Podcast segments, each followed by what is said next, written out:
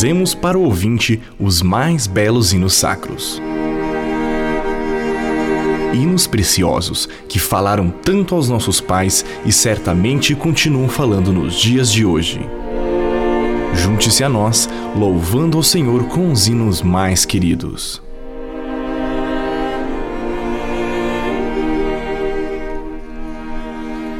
Ninguém tem maior amor do que este, de dar alguém a sua vida pelos seus amigos.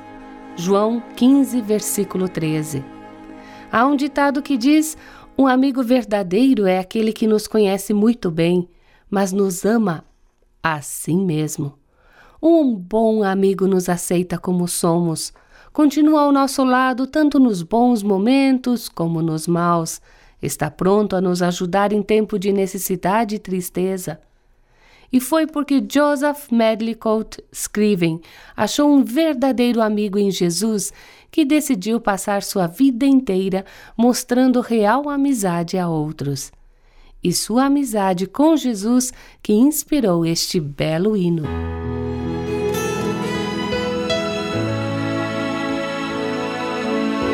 Esse é meu amigo meu grande amigo. Bondoso amigo é Cristo, carregou com a nossa dor. E nos manda que levemos os cuidados ao Senhor. Falta o coração dorido, paz, consolação. Isso é porque não levamos tudo a Deus em oração. Tu estás fraco e carregado de cuidados e temor. Ah, Jesus, refúgio eterno, vai com fé teu mal expor.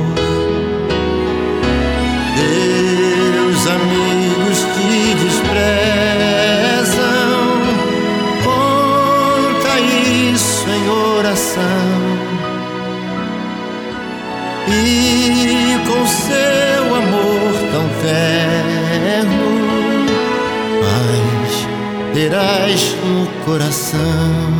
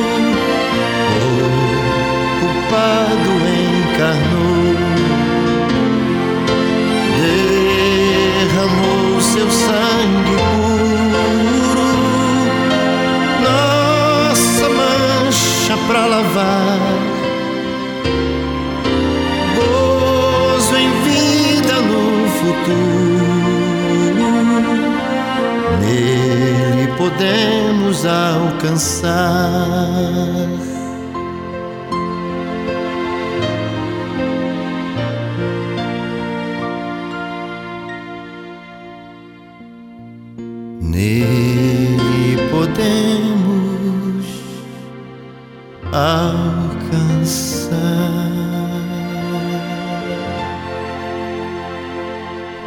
Não existe amigo como Jesus. Quando consideramos tudo o que ele fez por nós e somos incapazes de retribuir, torna a nossa relação com ele mais especial e incomparável a qualquer outro tipo de relacionamento. O título Destino, Quão bondoso amigo é Cristo, era chamado pelo seu autor Orai sem cessar. Na verdade, esse era o título de um poema escrito para sua mãe, que se encontrava muito enferma. Não pensou que outros fossem ver suas palavras, tanto que o hino foi publicado anonimamente. Talvez não exista outro hino tão precioso e tão íntimo que transmita calma e esperança ao coração atribulado como o cântico Quão bondoso amigo é Cristo. Muitas vezes, os mais belos hinos nascem de tristezas e angústias.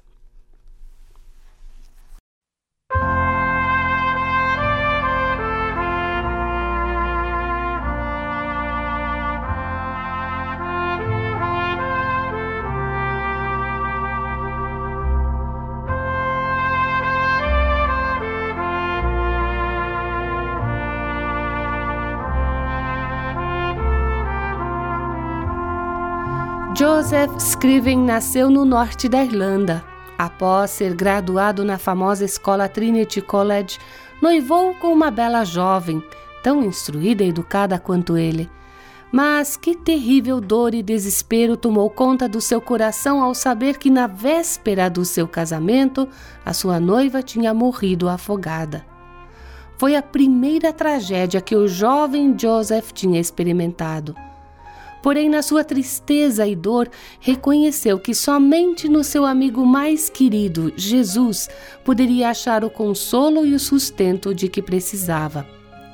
Começara a carreira militar, mas sua saúde precária forçou-o a abandonar este sonho.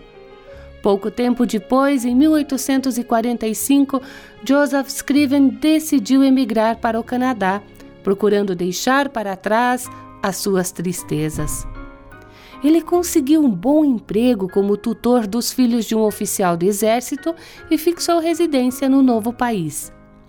Passado algum tempo, conheceu Elisa Roche, uma jovem de boa família.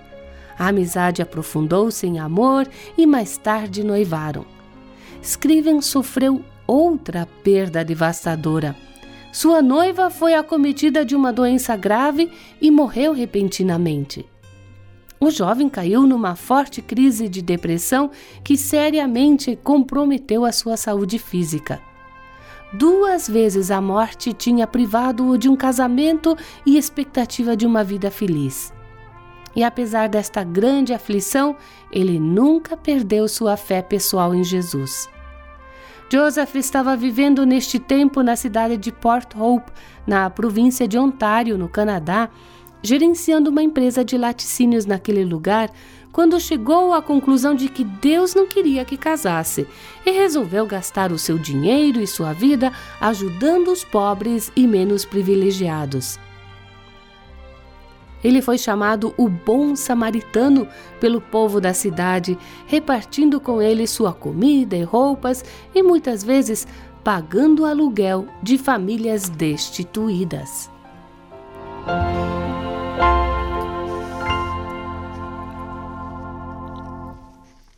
E um dia Joseph recebeu uma carta da sua velha mãe na Irlanda. Ela estava doente e sentia-se muito só. Não poderia fazer a longa viagem marítima até a Irlanda devido à sua saúde abalada. Como então confortar a sua velha mãe? Como fazê-la sentir que tinha um amigo que está ao seu lado em todo o tempo? Ele pensou nas tristezas e angústias que tinha passado e como Jesus tinha sido seu amigo e consolador. E naquela tarde sentou-se à mesa e começou a escrever. Quão bondoso amigo é Cristo! Carregou com a nossa dor e nos manda que levemos os cuidados ao Senhor. Decidiu enviar uma cópia desse poema para sua mãe e guardou uma para si. Scriven nunca pensou em publicar o poema, mas um amigo que o visitou poucos dias antes do seu falecimento viu entre alguns papéis na sua mesa o pequeno poema e exclamou: Quem escreveu essas belas palavras? Scriven respondeu: Eu e o Senhor Jesus. Pouco depois, o amigo mandou publicar o pequeno poema num jornal diário de sua cidade. E o compositor alemão Charles Converse, ao ler o jornal, viu o poema cuja mensagem tocou profundamente o seu coração. Então sentou-se ao piano e compôs a bela melodia que tanto realça as palavras do hino.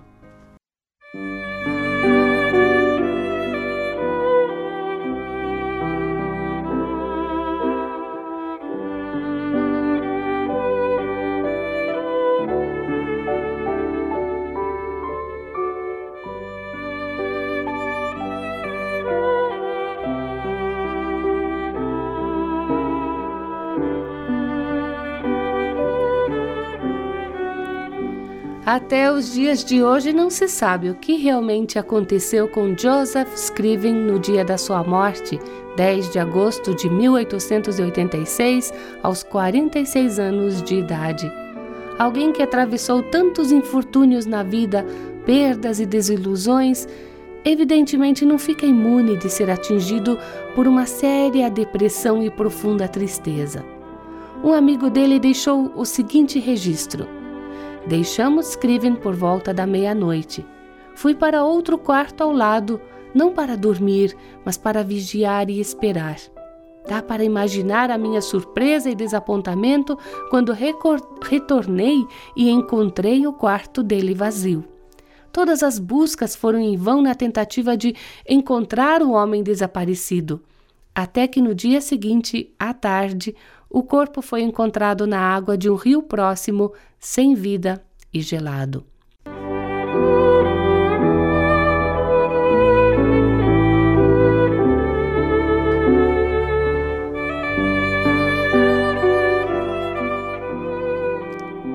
Este curto e simples hino tornou-se favorito de milhões de cristãos ao redor do mundo e se encontra em quase todos os inários evangélicos.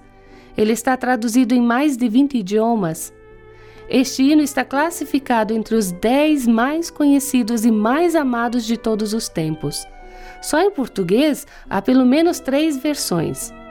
Abra sua harpa cristã no número 200, ou seu cantor cristão no número 155, ou mesmo o inário para o culto cristão número 165, ou procure no inário da sua igreja e deixe este belo hino transmitir consolo e paz ao seu coração.